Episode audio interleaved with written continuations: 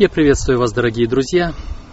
Наступило время для того, чтобы мы опять вернулись к нашему уроку субботней школы. И наша тема на этот квартал, как мы уже разбирали до сих пор, Христос и Его закон. Этот, э, эту тему мы рассматриваем на протяжении всего э, квартала трех месяцев, 13 тем, которые у нас э, будут и сегодня мы продолжаем третью тему. Э, третья тема, которая озаглавлена у нас «Христос и религиозные традиции». Как Иисус Христос относился к религиозным традициям, которые существовали в Его время, в Его народе. Об этом пойдет размышление в нашем сегодняшнем уроке.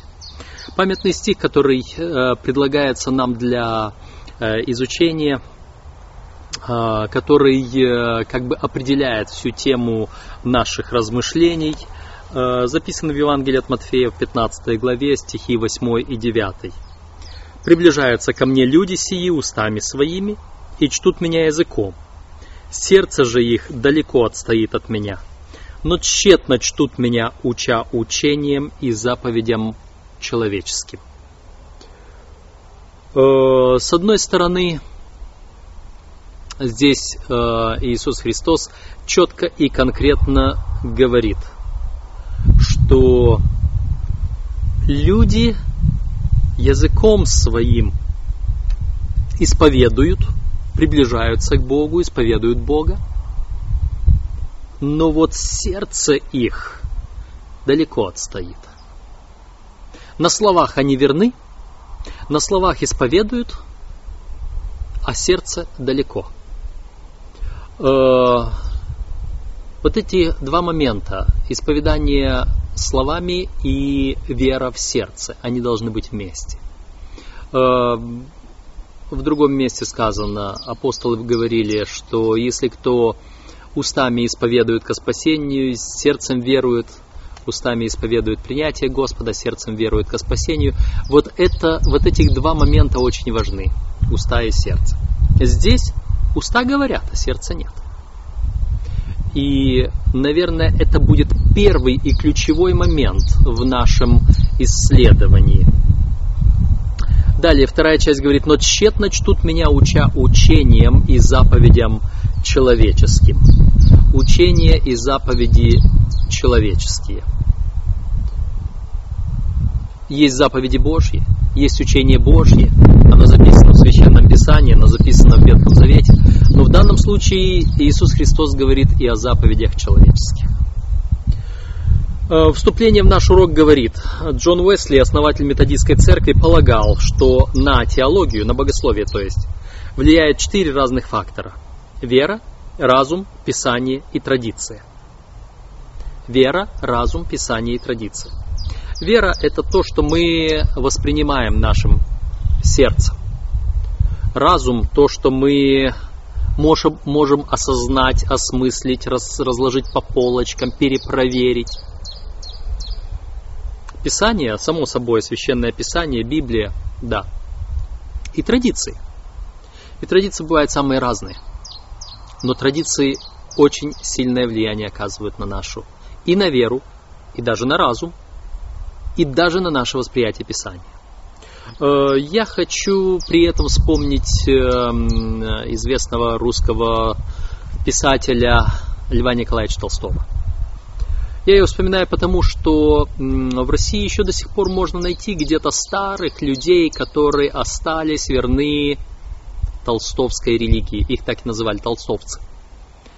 Э, Толст... Религия толстовцев была распространена на территории России довольно-таки много. В чем она заключалась? Это была религия разума, но не религия веры. Э, Лев Николаевич Толстой, э, он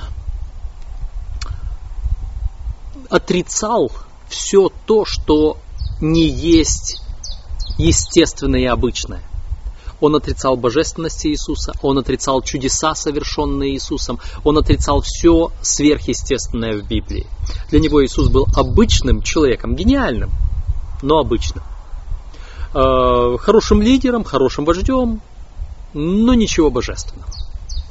Э, Лев Толстой даже перевел Евангелие заново.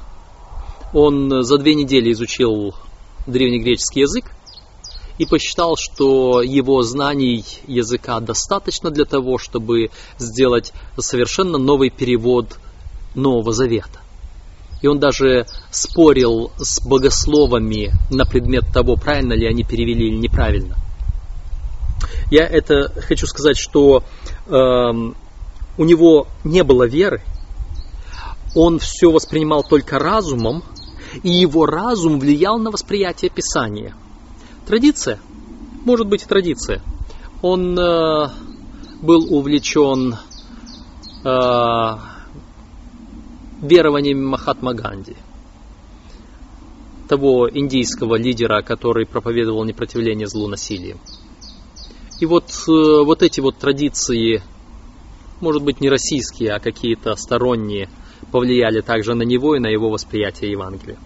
Но мы продолжаем дальше. Мы возвращаемся к Джону Уэсли, к основателю методистской церкви. Он признавал, что в основе всего лежит Библия, однако считал, что личная вера человека, способность к рассуждению и религиозная практика влияют на то, каким образом трактуется Библия. Если бы Уэсли сегодня вернулся к жизни, то был бы шокирован, обнаружив, что многие современные богословы, придерживающиеся уэслианской традиции, а также и других традиций, ставят разум традицию и личное мнение выше ясного учения Писания. Вот в этом заключается серьезная опасность, когда мы свой разум, традиции и личное мнение возвышаем над ясным словом священного писания. Когда мы священное писание – делаем зависимым от нашего разума, от нашего личного мнения, от наших традиций, вера наша теряет основание.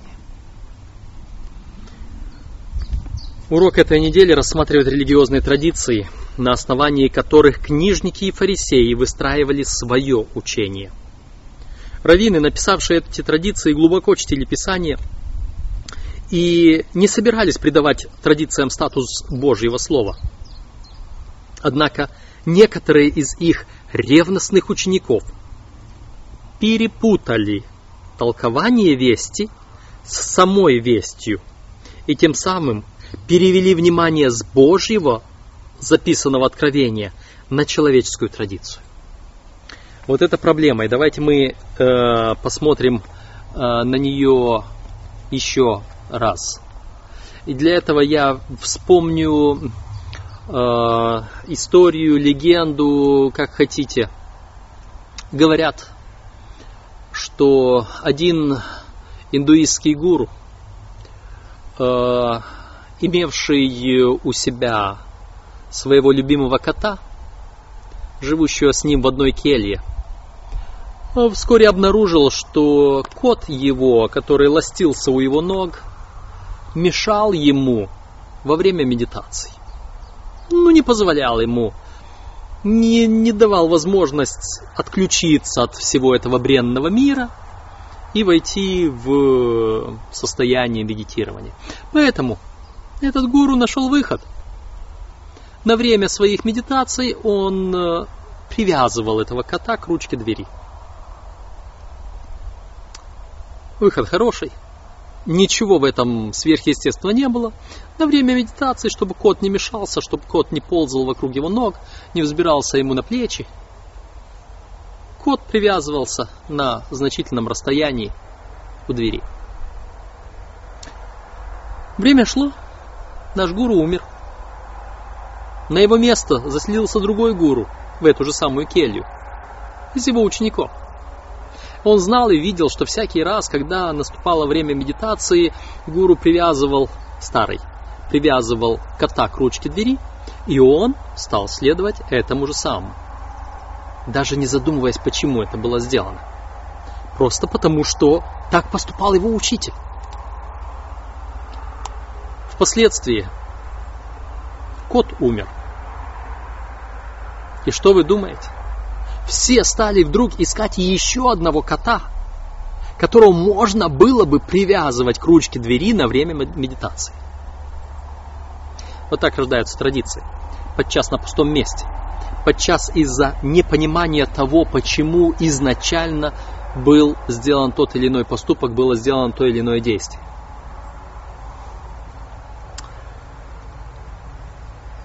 Первоначально раввины, написавшие свои традиции, на основании которых э, они толковали священное писание, они не пытались этим традициям придавать статус священных писаний. Но их ревностные ученики, они спутали вместе, смешали вместе Писание и толкование Писаний и традиции. И из этого получилась проблема. Они не попытались узнать предысторию, разобраться, выстроить по полочкам. Они просто взяли и скопировали. Э, Елена Вайт говорила, каким образом рождаются ереси, каким образом рождаются лжеучения. Это когда кто-либо акцентирует внимание на второстепенные детали и настолько углубляется в эту второстепенную деталь, что она растет в его глазах, в его понимании и становится такой важной для него, что ему начинает казаться, что если другие люди не начнут понимать ее так же само, как он, то они погибнут. И это уже ложное учение. Заметьте, сущность, второстепенная деталь вырастает, поднимается на уровень основной – и даже превосходит, становится во главу угла, становится принципом спасения. Вот когда наступает опасность. Это одна сторона. Другую сторону мы сейчас заметим. Она была отмечена у нас в памятном стихе, но мы еще раз на нее посмотрим э, немножко позже. Итак, следующая часть или первая часть нашего урока называется Моисеево седалище – и взято это из 23 главе, 23 главы Евангелия от Матфея, 2-3 стихи, где сказано, что на Моисеевом седалище сели книжники и фарисеи. Э, о книжниках и фарисеях. Хотя книжники и фарисеи представляются нам как две разные группы, которые в силу обстоятельств оказались в одной упряжке, книжники, вероятно, были под группой фарисеев. Смотри, Деяние 23 глава, 9 стих.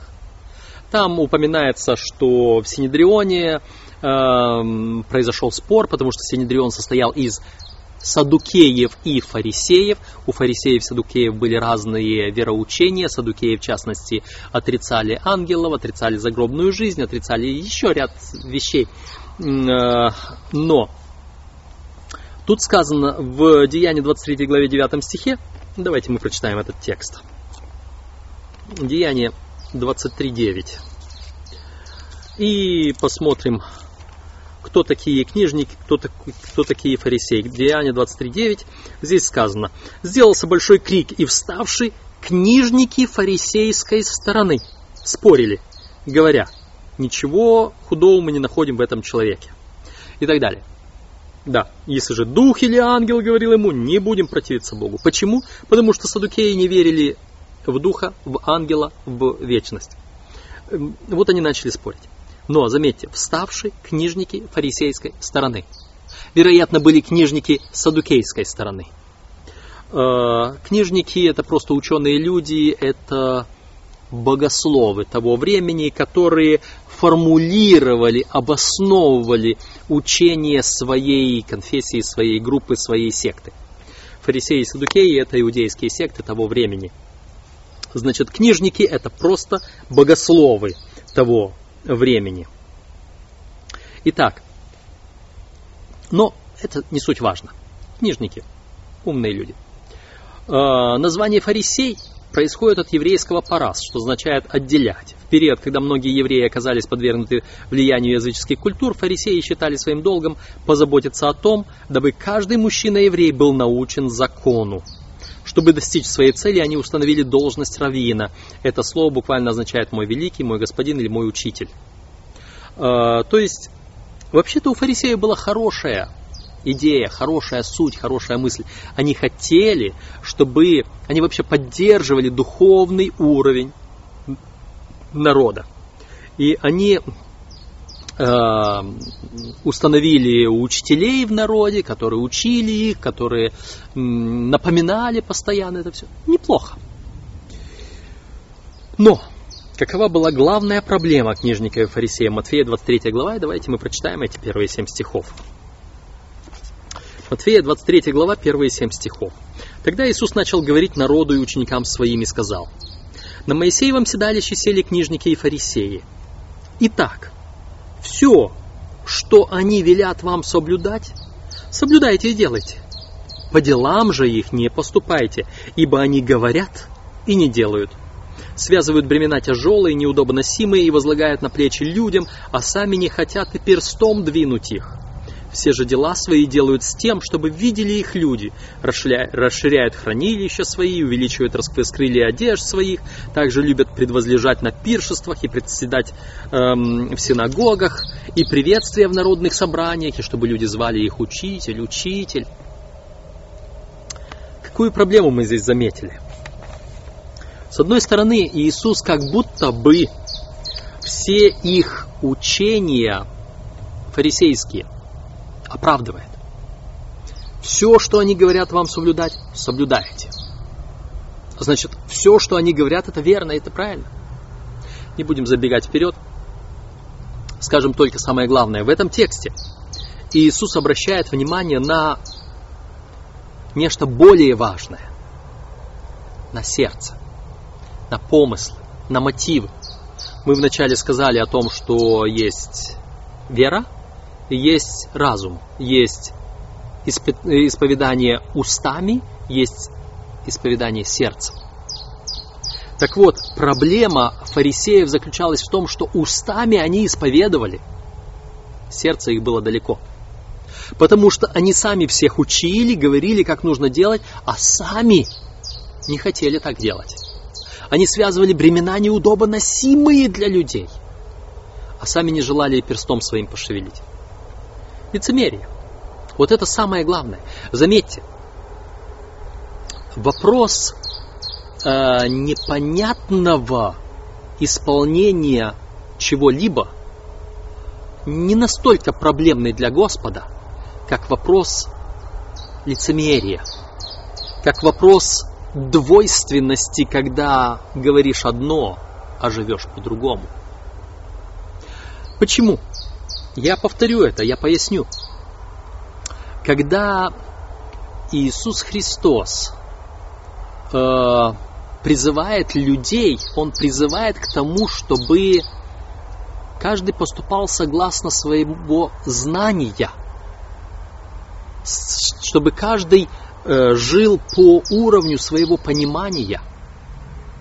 Э, в первом послании Коринфянам в 8 главе апостол Павел касается идоложертвенного, употребления в пищу идоложертвенного, но там он выводит очень интересный принцип. А сомневающийся, если ест, согрешая. Вначале он сказал, что идол ничто, поэтому можно есть.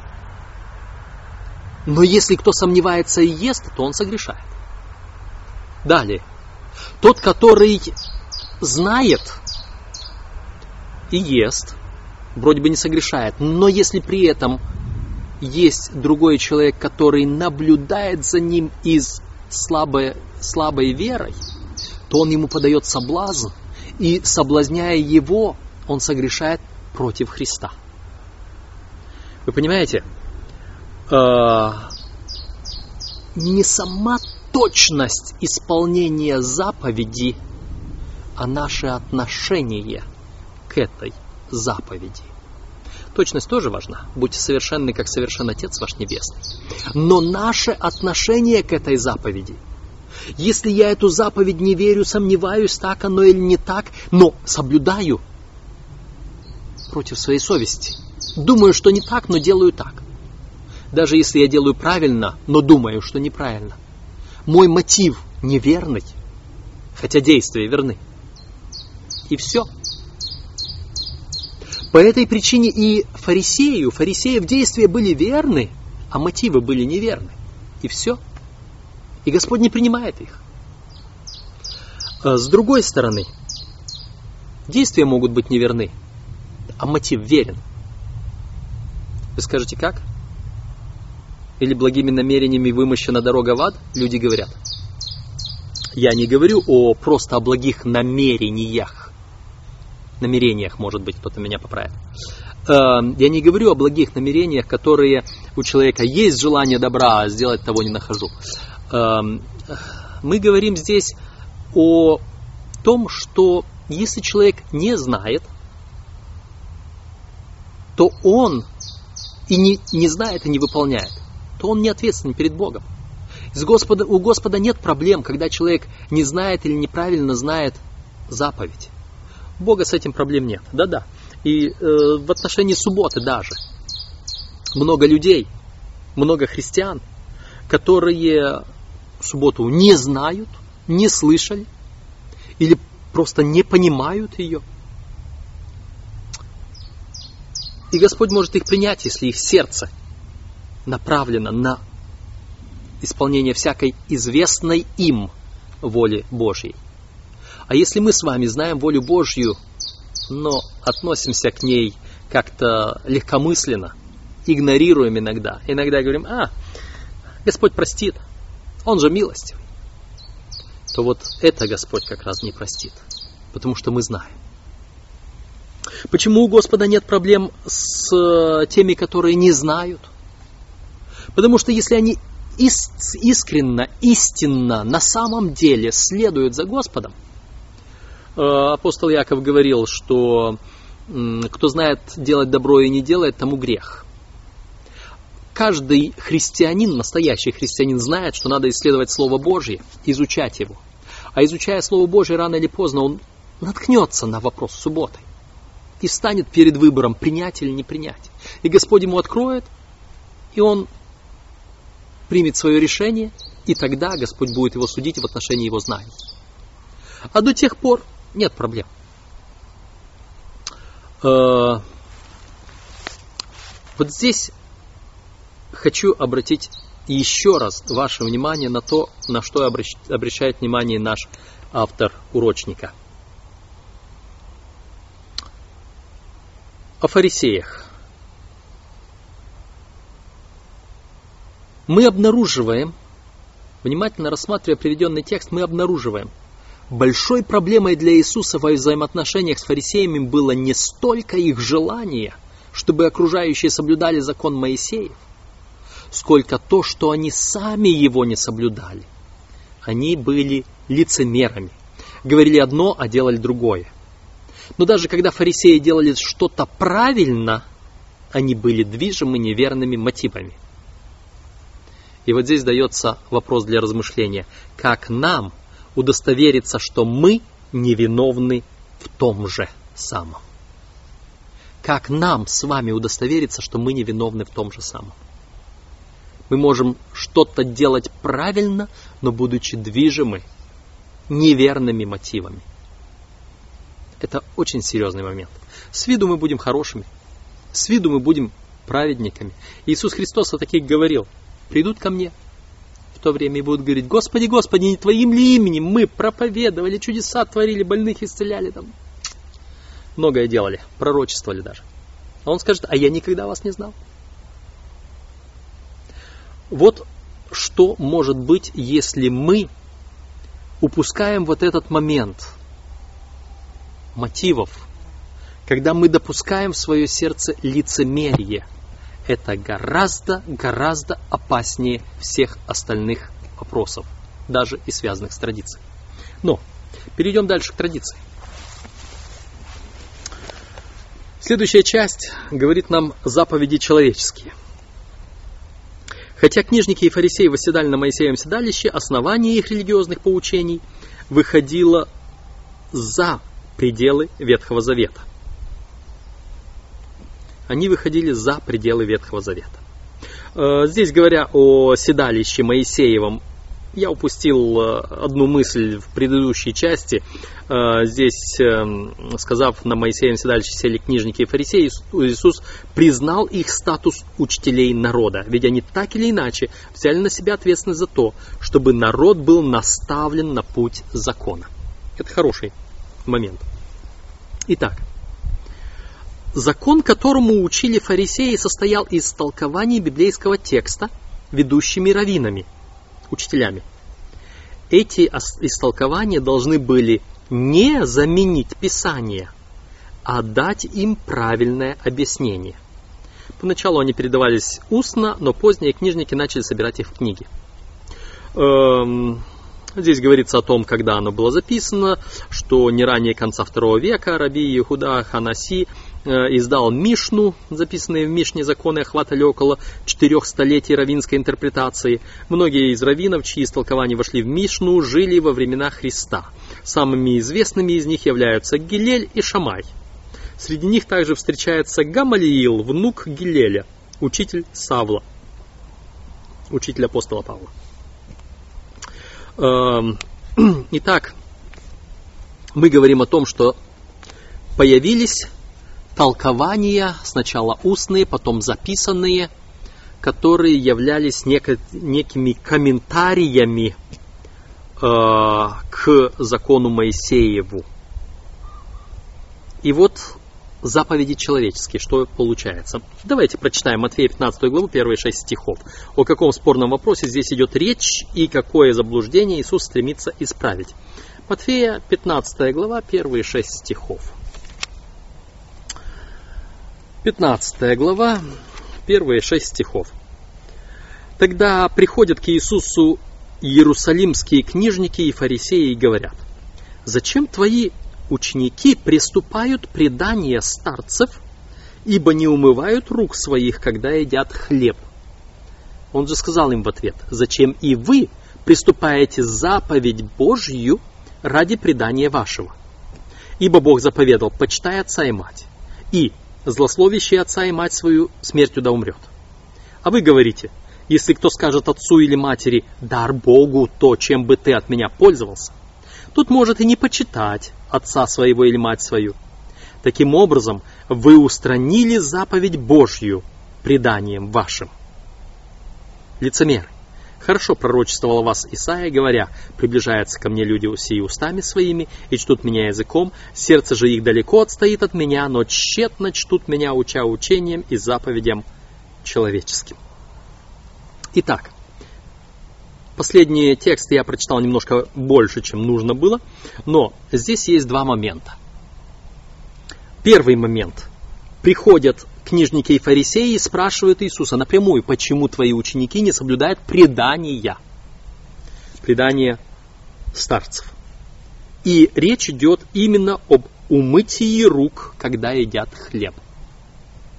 И Иисус в ответ обратил внимание, Иисус не стал отвечать на это. Он спросил о другом, где их предание конкретно перечеркивает библейское учение. Э, адвентисты довольно-таки много внимания уделяют санитарным законам, реформе здоровья и другим вопросам, связанным со здоровьем, со здоровьем и с гигиеной в частности. И у кого-то может возникнуть вопрос, как это так? Иисус был противником того, чтобы мыть руки перед едой.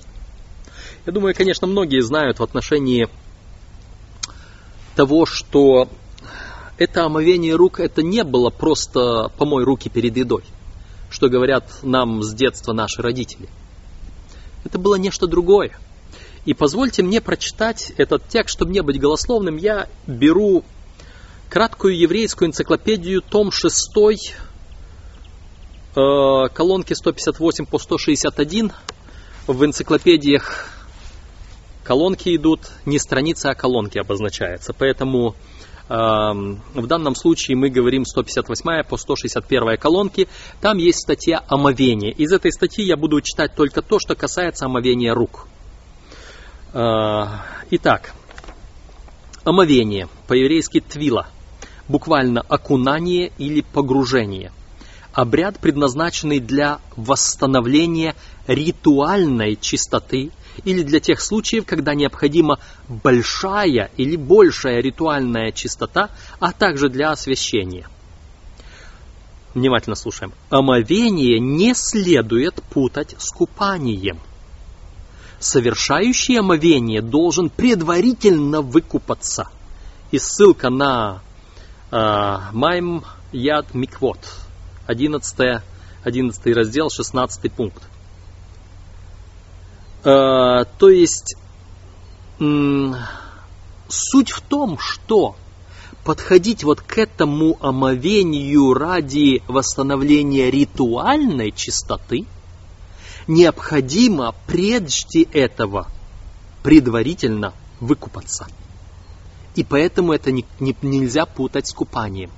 Понятно, да? То есть, если мы моем руки ритуально, то наши руки перед этим уже должны быть чисты, вымыты. Если я мою всего себя ритуально, я сам сначала должен искупаться, вымыться, а потом уже.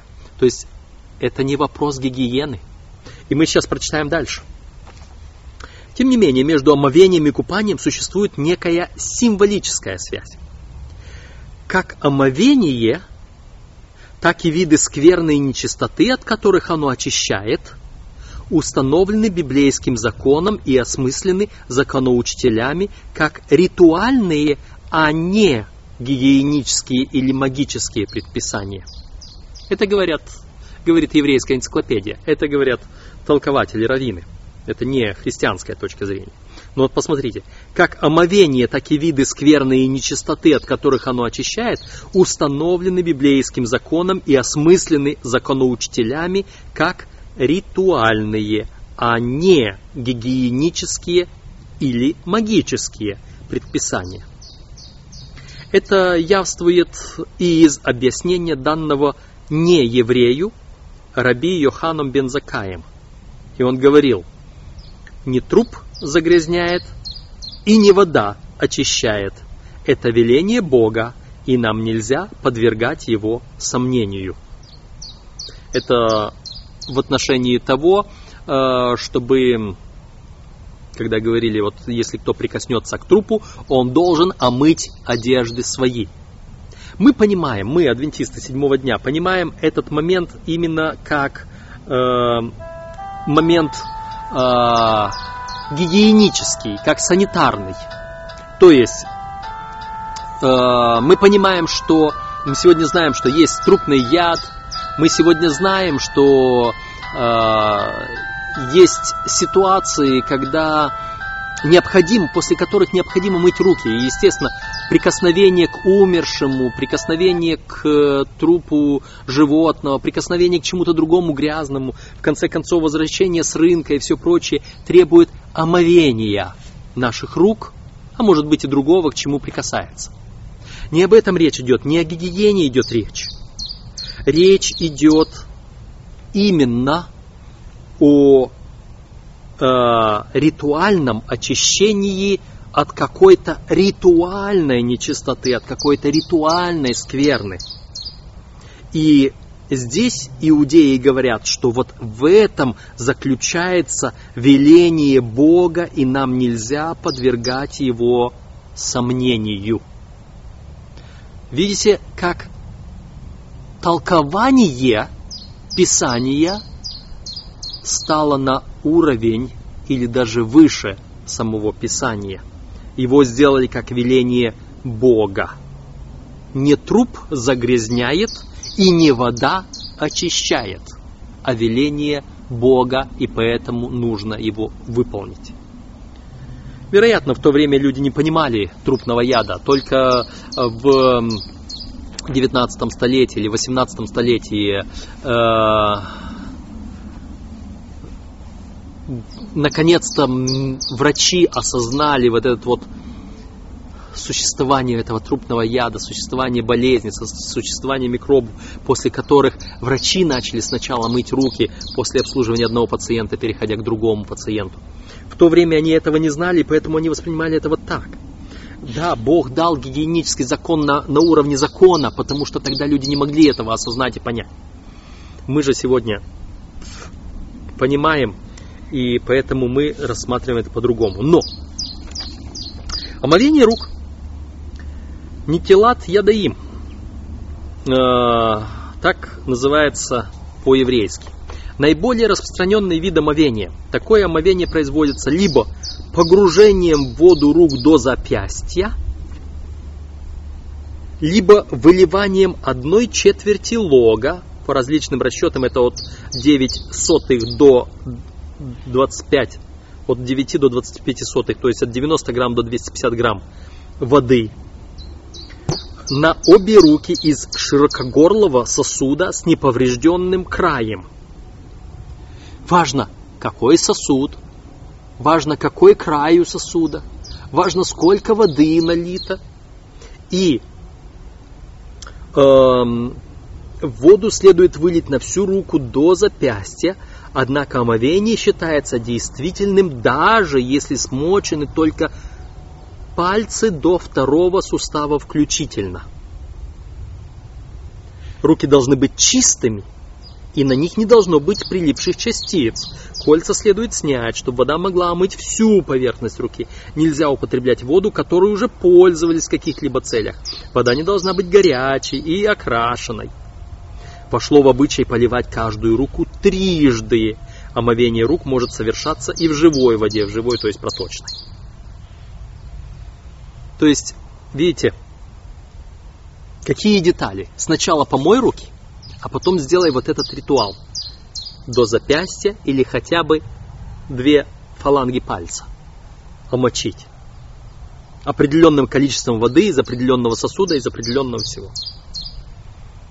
Омовение рук – раввинистическое установление, цель которого – устранить ритуальную нечистоту рук. Тумат ядаим. В Библии омовение рук упоминается лишь однажды, Левит 15 глава, стих 11. Согласно одной традиции, концепция ритуальной нечистоты рук и, соответственно, их омовение – установление царя Соломона. Согласно другим, учеников Раби, Раби Хилеля и Раби Шамая.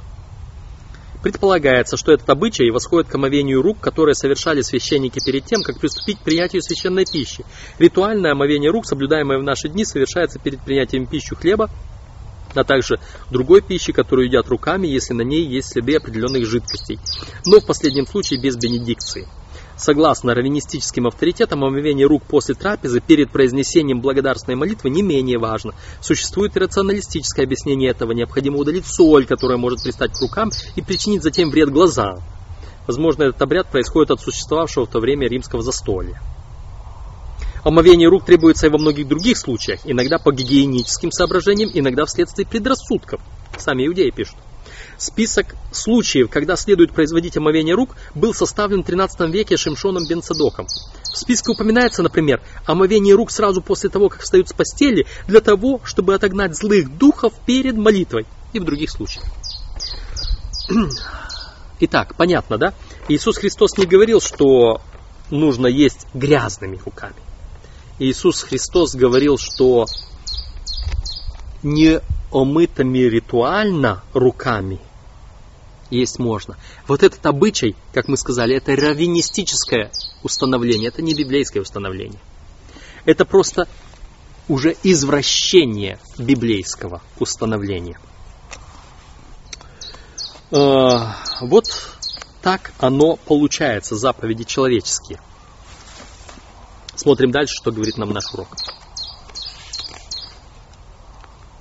В первом уроке мы узнали о раввинистических, раввинских законах под названием халаха, что значит идти. Раввины считали, если человек ходит прямыми путями, э, путями меньших законов, он тем самым, тем самым защищен от нарушения основных законов.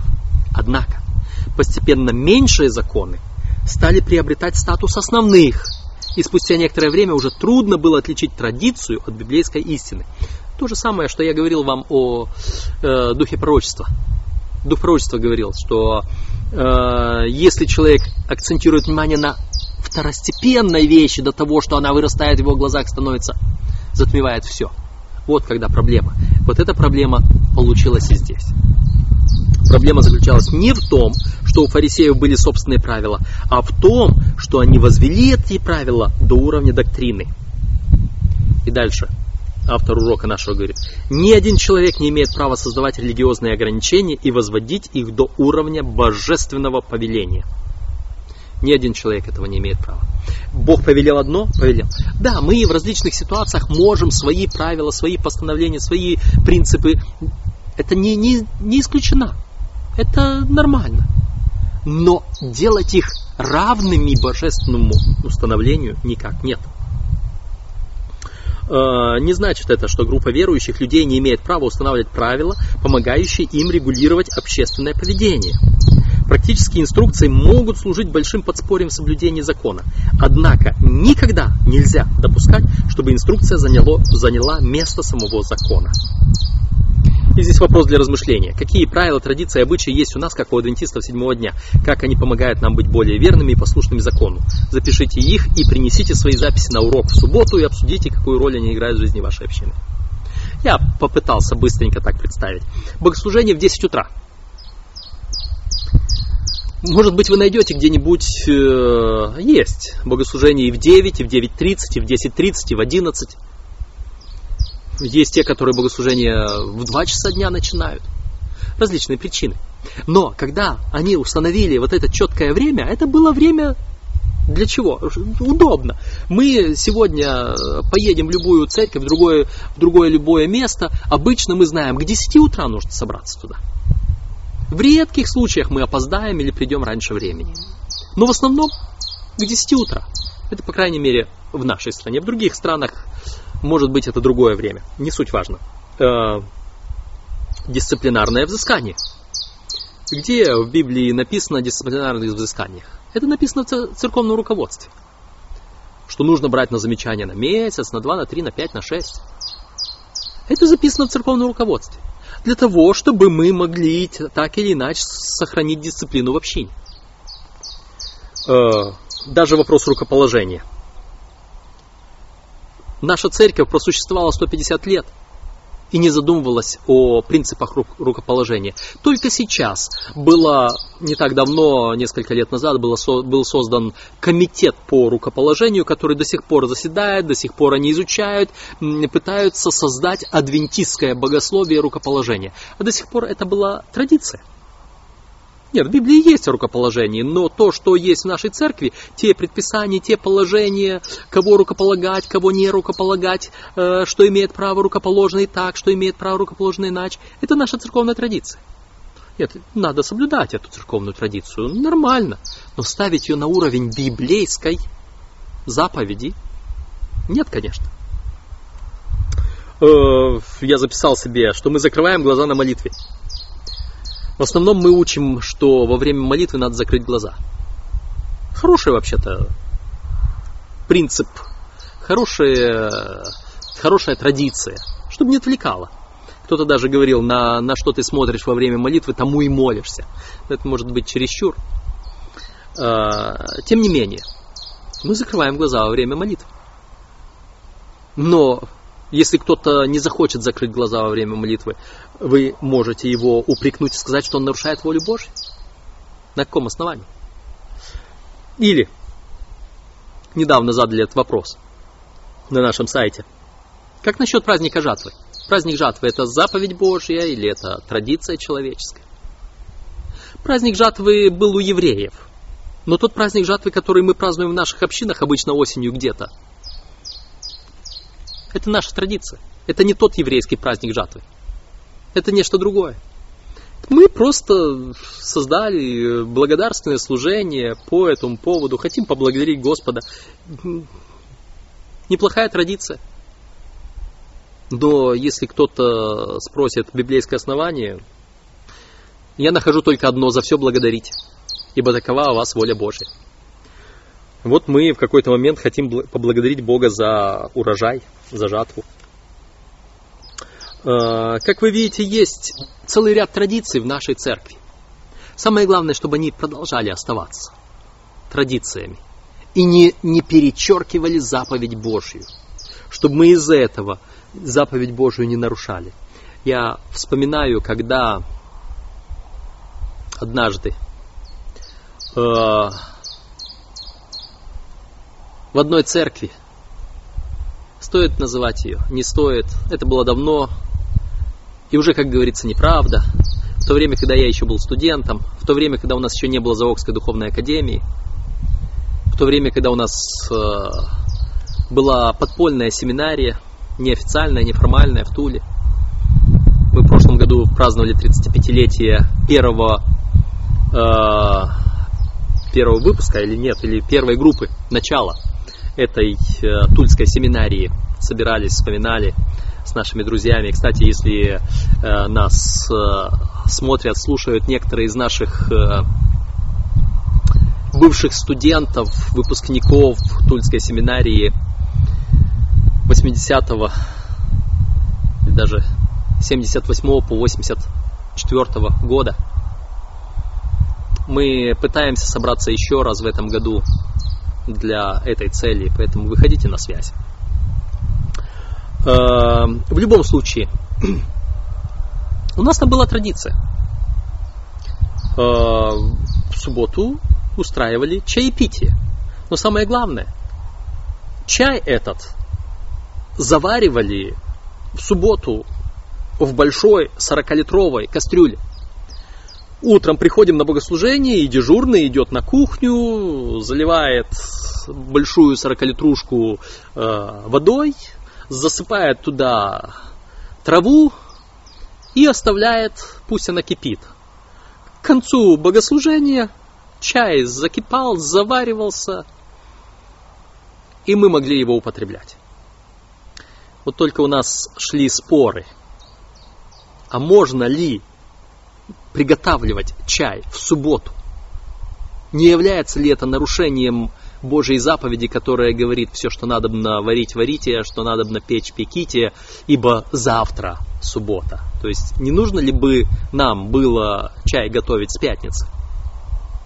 Хороший вопрос. Я не пытаюсь сейчас ставить традицию выше заповеди и не пытаюсь толковать заповедь. Я не равин.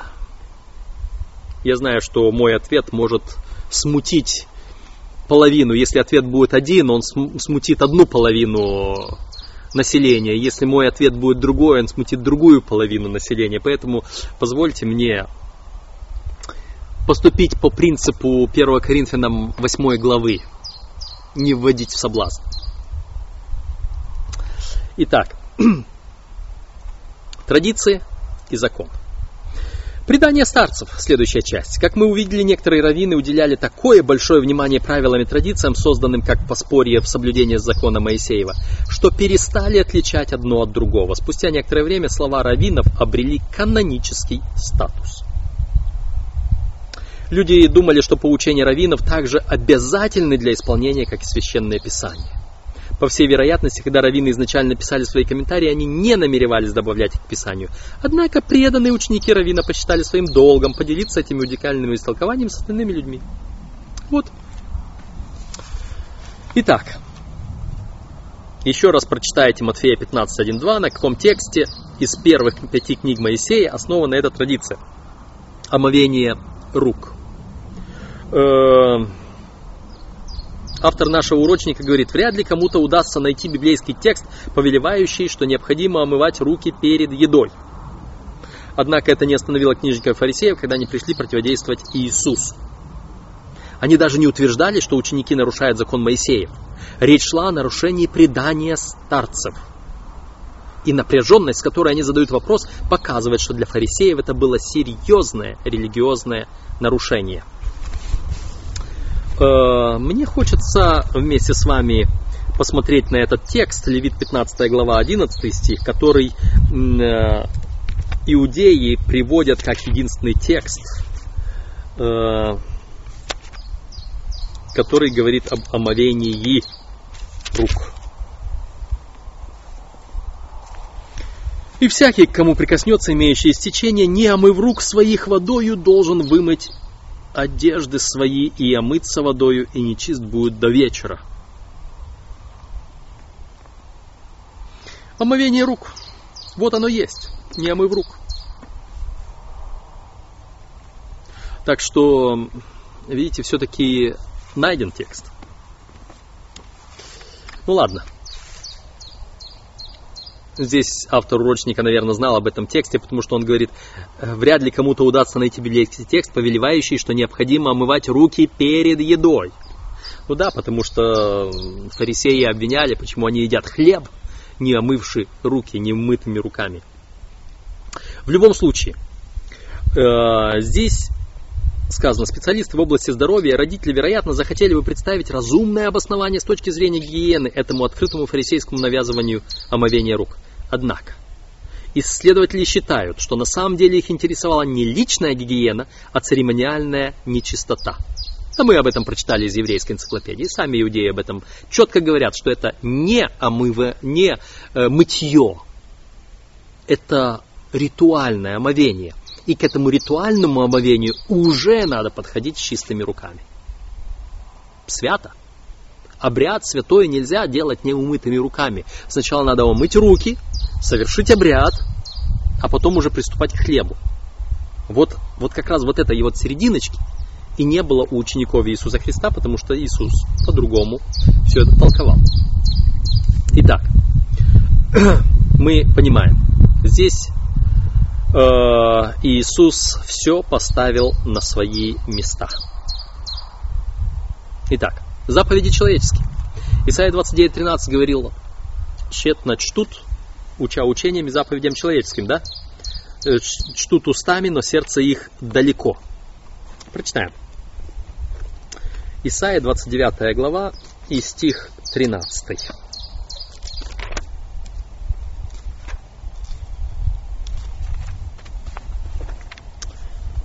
И сказал Господь, так как этот народ приближается ко мне устами своими и языком своим чтит меня, сердце же его далеко отстоит от меня, и благоговение их передо мной есть изучение заповедей человеческих, то вот я еще необычно поступлю с этим народом.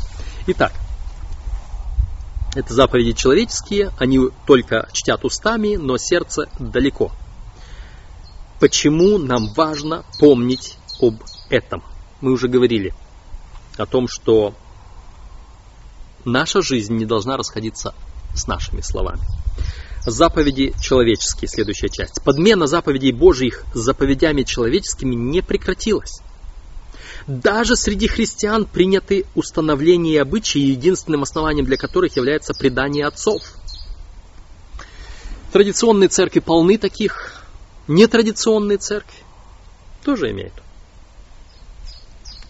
Например, например, в нашей церкви есть достаточно тех людей, которые сегодня – уже прошло время, когда многие из них это делали открыто, многие сегодня люди некоторые таятся.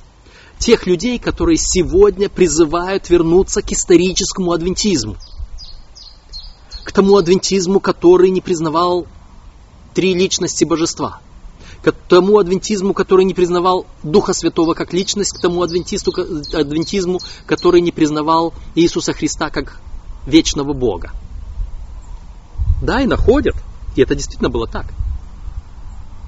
По крайней мере, шесть из первых лидеров нашей церкви, включая Джеймса Уайта, Урию Смита и ряда других, они не признавали божественность Иисуса Христа так, как мы сегодня признаем. По крайней мере, некоторые из них признавали божественность Христа, но не признавали Его вечность. Другие из них еще что-то там не признавали. О Духе Святом считали, что это сила, а не личность. Было такое. Но дух пророчества, Елена Вайт, в, особенно в книге «Желание веков» и позже, все расставило на свои места. Постепенно Господь открывал.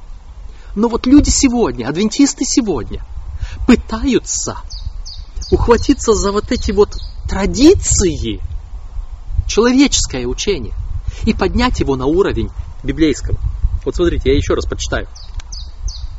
Даже среди христиан приняты установления и обычаи, единственным основанием для которых является предание отцов.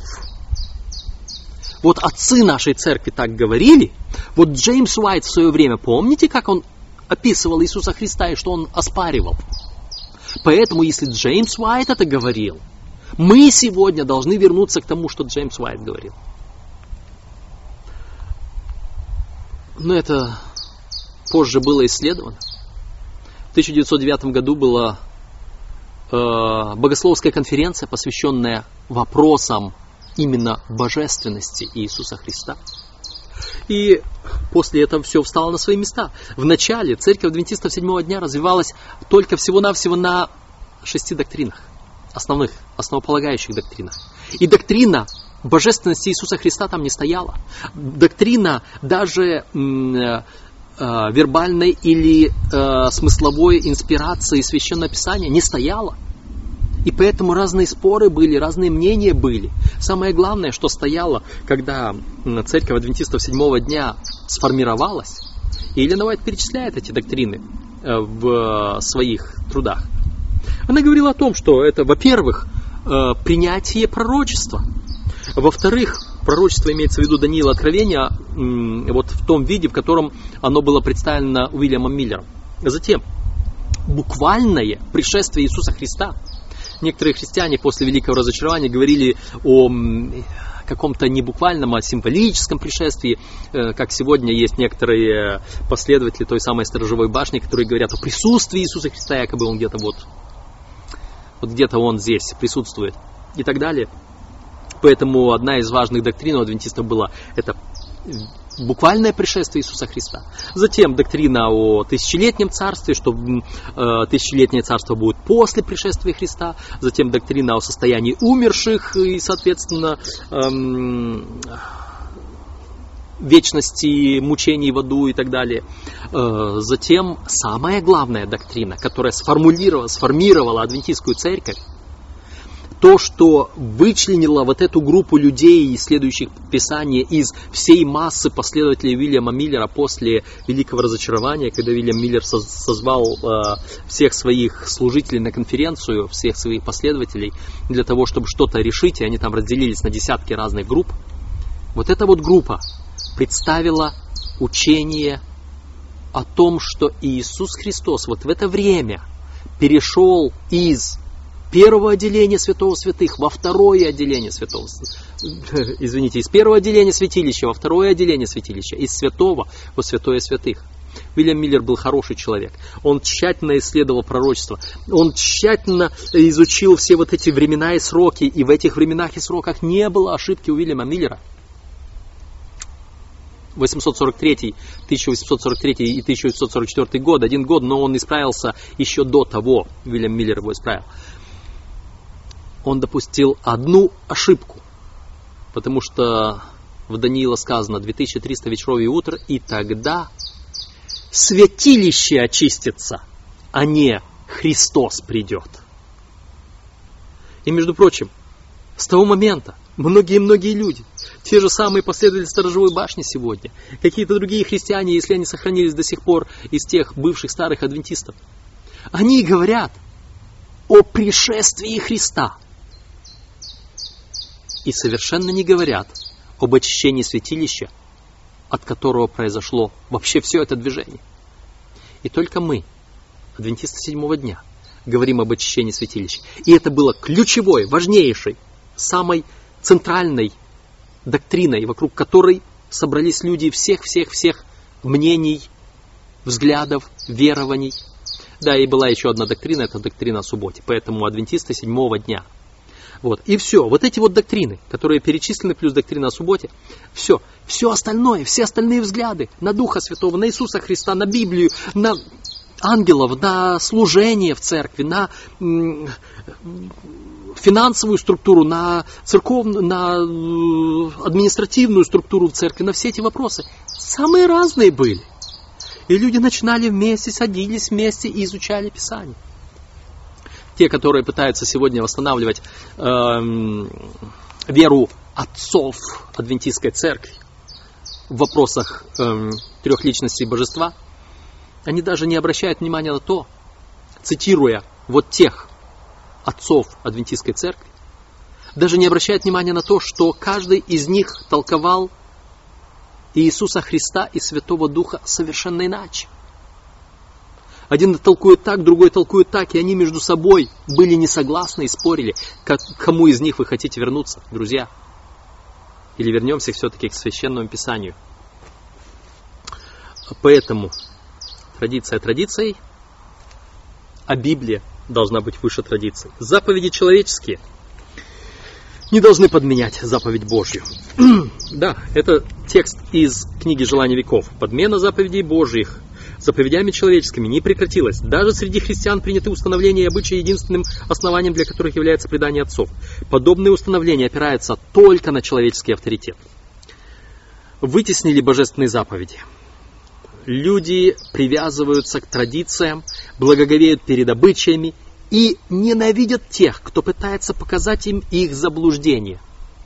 Это не только к православным и католикам. Это относится к нашим дорогим братьям и сестрам адвентистам, которые ставят наши адвентистские традиции выше священного писания.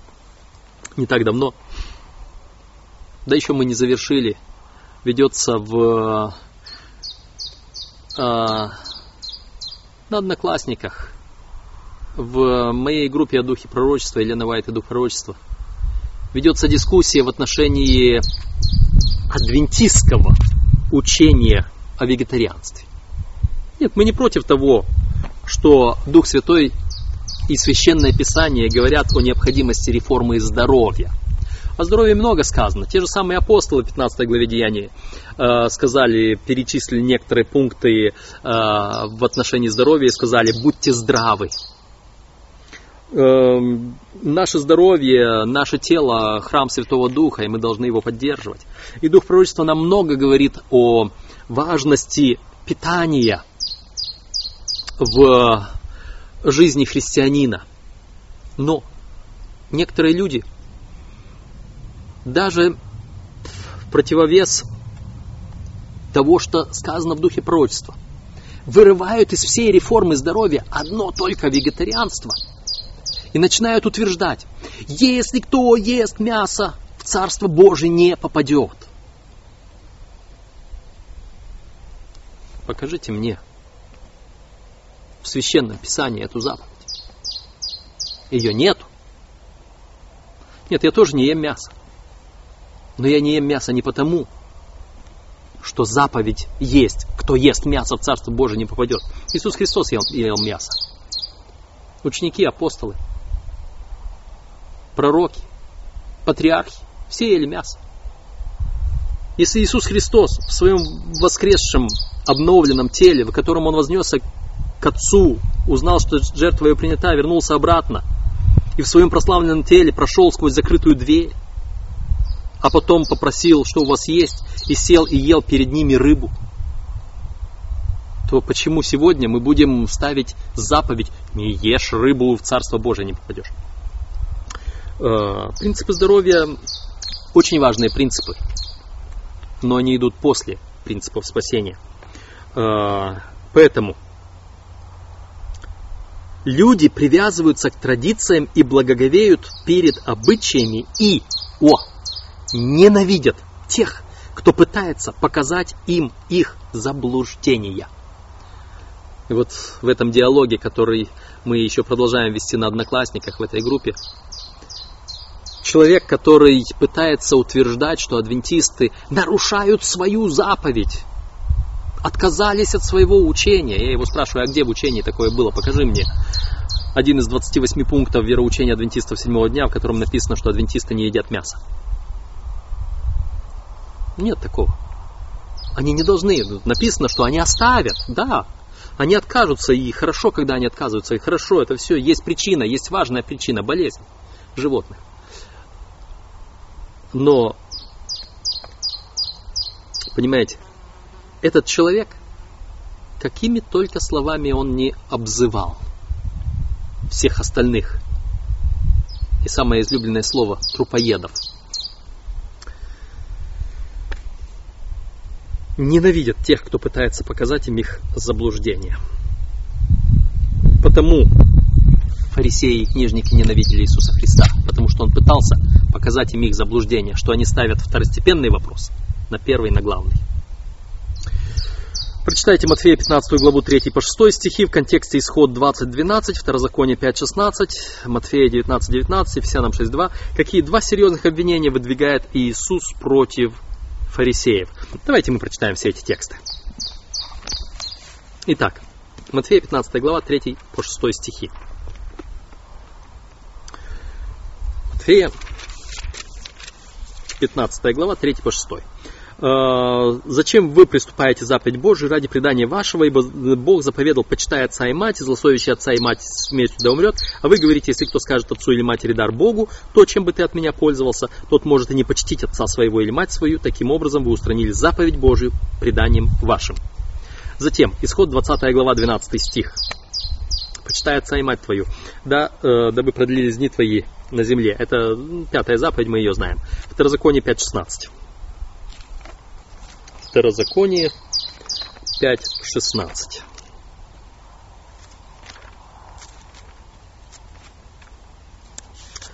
А, здесь то же самое.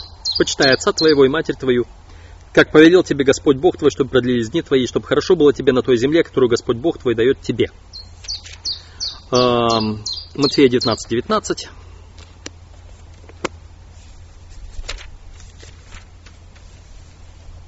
почитай отца и мать и люби ближнего твоего, как самого себя. Ефесянам 6.2.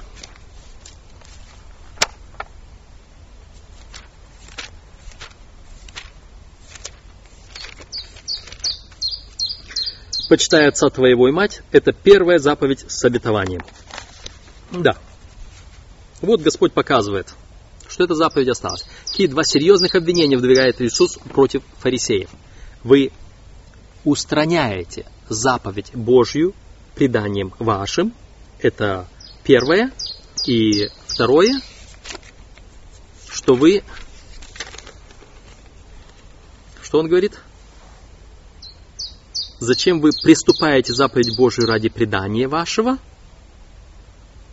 и устраняете, таким образом устраняете заповедь Божью. Предание в первую очередь.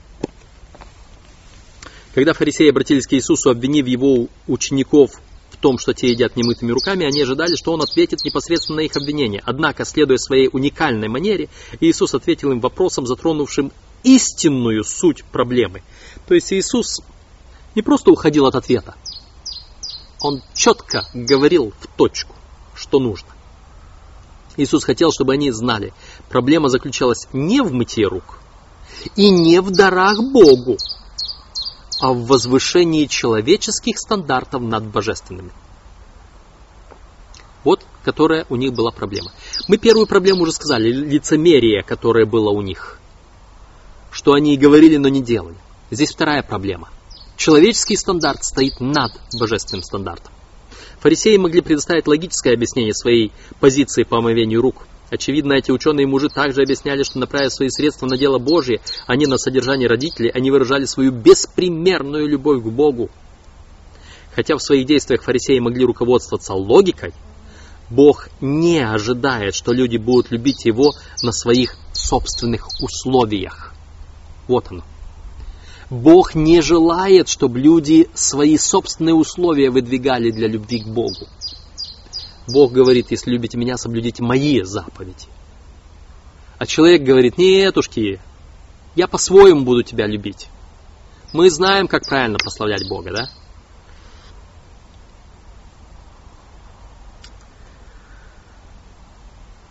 Фарисеям следовало бы помнить, 613 законов, записанных Моисеем, были в гармонии друг с другом, а не в противоречии. Ни один закон не вытеснял другой.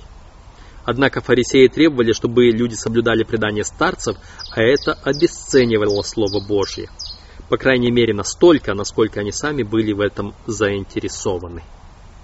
То есть, создав некую конкурирующую заповедь, они уже могли играть и могли для себя и перстом не шевельнуть, а для другого бремя неудобоносимое на плечи взвалить.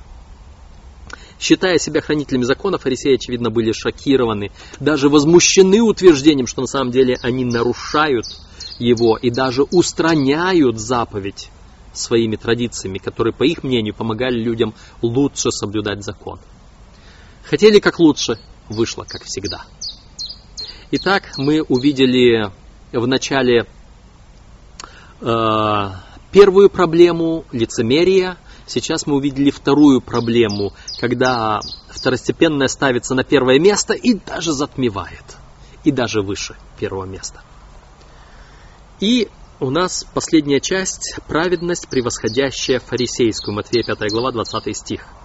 Матфея 5, 17 по 20, где Иисус Христос в Евангелии от Матфея размышляет о законе, о заповедях. Не думайте, что я пришел нарушить закон или пророков. Не нарушить пришел я, но исполнить. Ибо истинно говорю вам, доколе не придет небо или земля, и, небо и земля, ни одна йота и ни одна черта не придет из закона, пока не исполнится все. Итак, кто нарушит одну из заповедей сих малейших и научит так людей, тот малейшим наречется в Царстве Небесном. А кто сотворит и научит, тот великим наречется в Царстве Небесном. Ибо говорю вам, если праведность ваша не превзойдет праведности книжников и фарисеев, то вы не войдете в Царство Небесное. Вот интересный текст. Ну, во-первых, хотелось бы здесь немножечко лирическое отступление по поводу русского языка. Слово не придет. Пре. Приставка пре. Не пре идет. Э, Ее можно было бы немножечко не точно, но сказать, доколе не пройдет. Доколе не пройдет небо и земля, ни одна йота, ни одна черта не пройдет из закона, пока не исполнится все. То есть вот это вот Иисус Христос никогда не хотел и ничего не отменял из своего слова. Когда Господь говорит, Он не изменяется. Если Бог сказал, так оно и будет. Просто Бог иногда говорит на условии или на время. И вот здесь есть условие и время. Пока стоит небо и земля, это условие, до тех пор его заповедь стоит. Затем, пока не исполнится все. Вот есть исполнение. Если гражданский закон был дан до тех пор, пока гражданственность существовала, именно государственность Израиля, вот та богоправление, теократия, как мы называем ее. Пока она существовала, тогда этот закон существовал. Как только прекратилась вот эта израильская государственность, иудейская государственность, стала на ее место римская государственность, римские законы заняли место. То же самое, пока стоял храм, законы, относящиеся к храму, к служению в храме, они стояли. Как только храм ушел, как только завершилось служение, храмовых законов нет. Пока не пришел истинный агнец, символический агнец был. Как только истинный агнец пришел, символический агнец завершил свое существование. То есть вот он, это один момент. И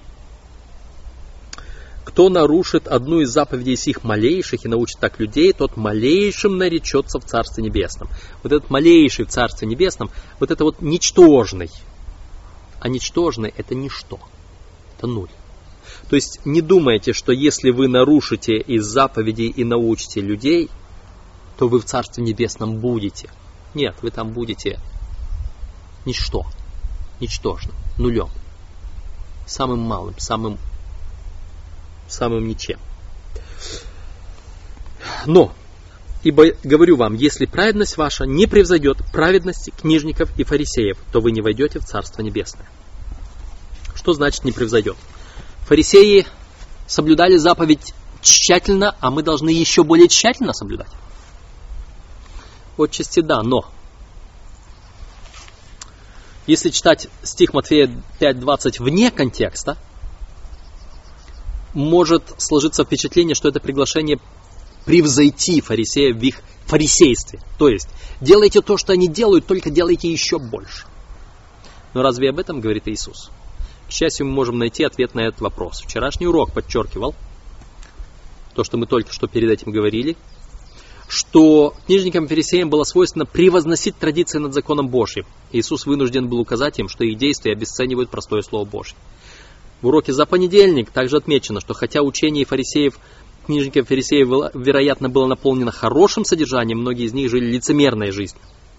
Вот учитывая этот контекст, нетрудно установить истинный смысл высказывания Иисуса Христа. Вполне возможно, что он ссылался на другое свое предостережение. Кто нарушит одну из заповедей сих малейших и научит так людей, тот малейшим наречется в Царстве Небесном.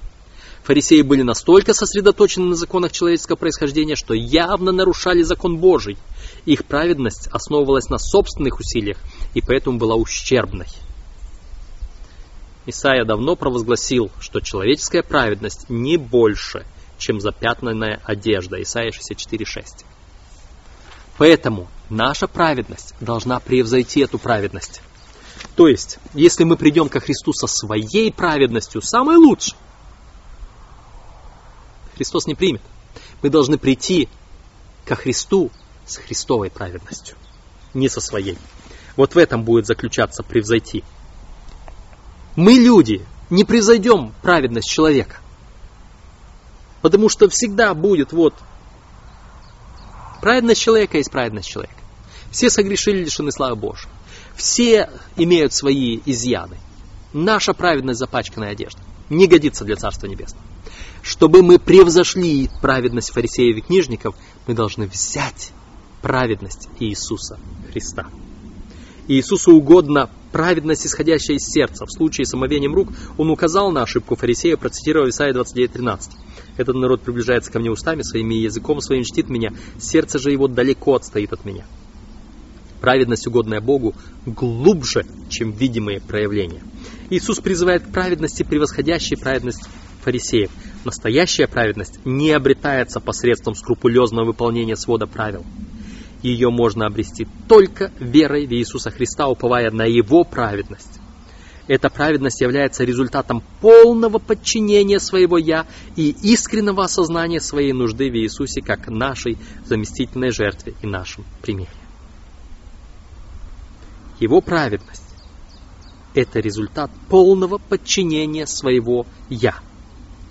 Иисус Христос сегодня, находясь одесную престола Божьего, совершает наше освящение. Он наделяет нас своей праведностью. Это процесс всей жизни.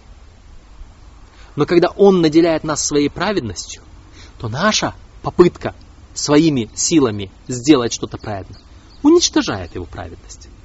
Праведность Бога и праведность наша вместе не уживутся. Если я не сниму своей запятнанной одежды, а на нее надену чистую Христову одежду, то моя грязь с моей одежды, она запачкает Христову одежду. Не пойдет.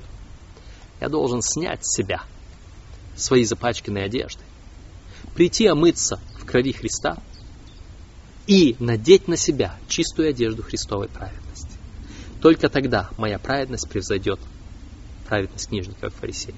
Это означает, я должен позволить Христу войти в мое сердце и совершать желания и действия по своему благоволению. Не так, чтобы мы, как фарисеи, своими силами силились исполнить, а позволить, чтобы Христос это делал.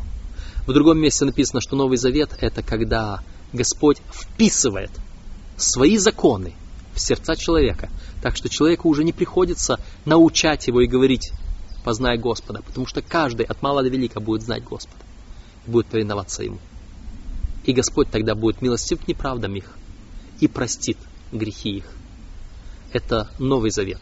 Это описано Еремии 31.31 или Евреям 8.8, если кто хочет уточнить эти цитирования. Итак, Элина Уайт, «Желание веков», 398 страница.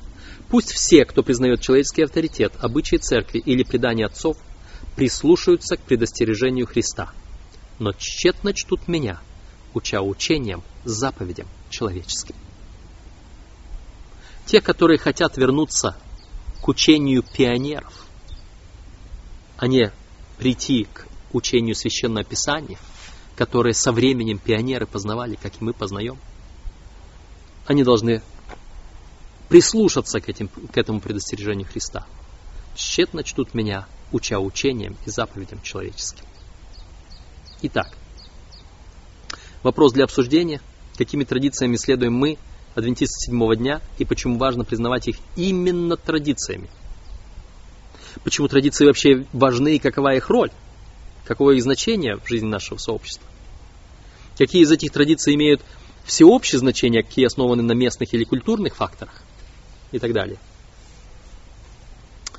Но вопрос другой. Второй вопрос важен. Лелея дух критики и ища в других недостатки, имея фарисейскую набожность и гордость, эти фарисеи или эти люди огорчили Духа Божьего и серьезно заметили работу вестников Божьих. Это нередко верующие позволяли врагу человеческих душ совершать через них свое дело как раз тогда, когда им следовало полностью посвятить себя Богу и продвижению Его дела. Вместо того, чтобы сейчас трудиться над возвещением истины, некоторые люди сегодня позволяют врагу мутить их вокруг некоторых толкований, традиций, пониманий, второстепенных вопросов и выставлять эти второстепенные вопросы на первое место. И при этом лелея дух критики и ища в других недостатки, имея фарисейскую набожность и гордость. Э, по вчерашнему опыту, когда я говорил, что общался и еще продолжаюсь общаться с людьми в Одноклассниках, которые говорят об таком утрированном, крайнем, э, выхваченном отдельном моменте из реформы здоровья, и при этом лелея дух критики. К сожалению, есть много людей, которые не замечают э, в учении духа пророчества в отношении реформы здоровья, что она должна быть в первую очередь без крайности. Она должна не быть ненавязчивой. Она не может, вот что одному э, подходит, не может быть другому предписано. Потому что люди в разных местах живут, в разных условиях, с разными возможностями. Невозможно вот это вот все делать вот так скрупулезно и рассчитывать, что мы являемся, имеем праведность, которая превосходит фарисейскую. Наша праведность тогда именно фарисейская. Если это не будет исходить из сердца, из повиновения Богу, напрасно оно все будет. Насильно мил не будешь. Какие шаги мы должны предпринять, чтобы не попасть в селки самоправедности? Вот, это, вот этот вопрос. Потому что не отдавая себе в этом отчета, мы можем отходить от пути праведности. И еще третий пункт. Поразмышляйте над порядком проведения богослужения в вашей церкви. Почему в вашей общине установлен именно такой порядок? И каково значение каждой составляющей части? И насколько тесно традиция вплетена в вашу веру? Можем ли мы спокойно в нашем богослужении что-то передвинуть и при этом не говорить о нарушении заповеди Божьей? Если это только традиция и ничего более, разве это плохо? А если это более чем традиция, почему это должно быть хорошо? Итак, мы поговорили о том, как Христос относился к традициям в свое время и как мы должны относиться к традициям. Помните два основных момента. Первое – это что говоришь и как живешь, от сердца ли твои мотивы и побуждения. И второе, не ставь второстепенное на уровень и даже выше главного. Если вы запомнили этих два момента, поняли их и приняли, урок достиг своей цели. Да благословит вас Господь.